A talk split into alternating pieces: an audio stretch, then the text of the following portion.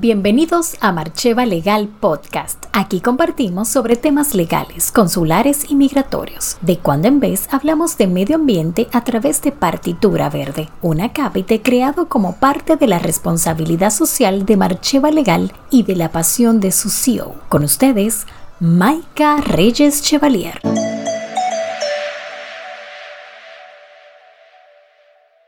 Hola, como cada sábado comparto con ustedes este bloque con la finalidad de apoyar a quienes inician nuevos proyectos.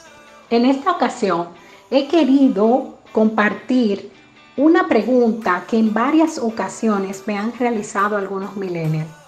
Si voy a constituir una sociedad, ¿qué tipo de sociedad debo elegir? ¿Y a quién integro como socio o accionista? Para elegir un tipo de sociedad, así como determinar las personas que la van a integrar, es una decisión de él o los socios.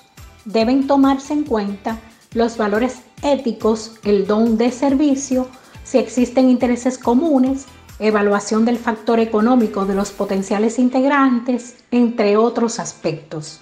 Ahora bien, dentro de los tipos de sociedades que establece la ley, se encuentra la empresa individual de responsabilidad limitada, que es un tipo de empresa muy usada en nuestro país, principalmente por el hecho de ser de único dueño y además se forma con un patrimonio independiente y separado de los demás bienes que posee la persona física que la va a constituir.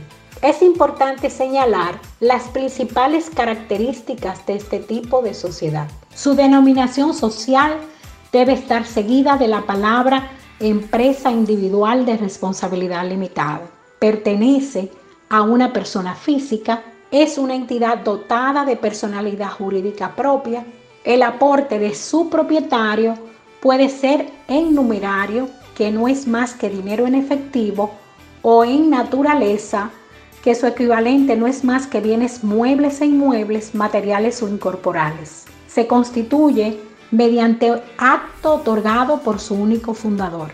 No existe monto mínimo de capital social.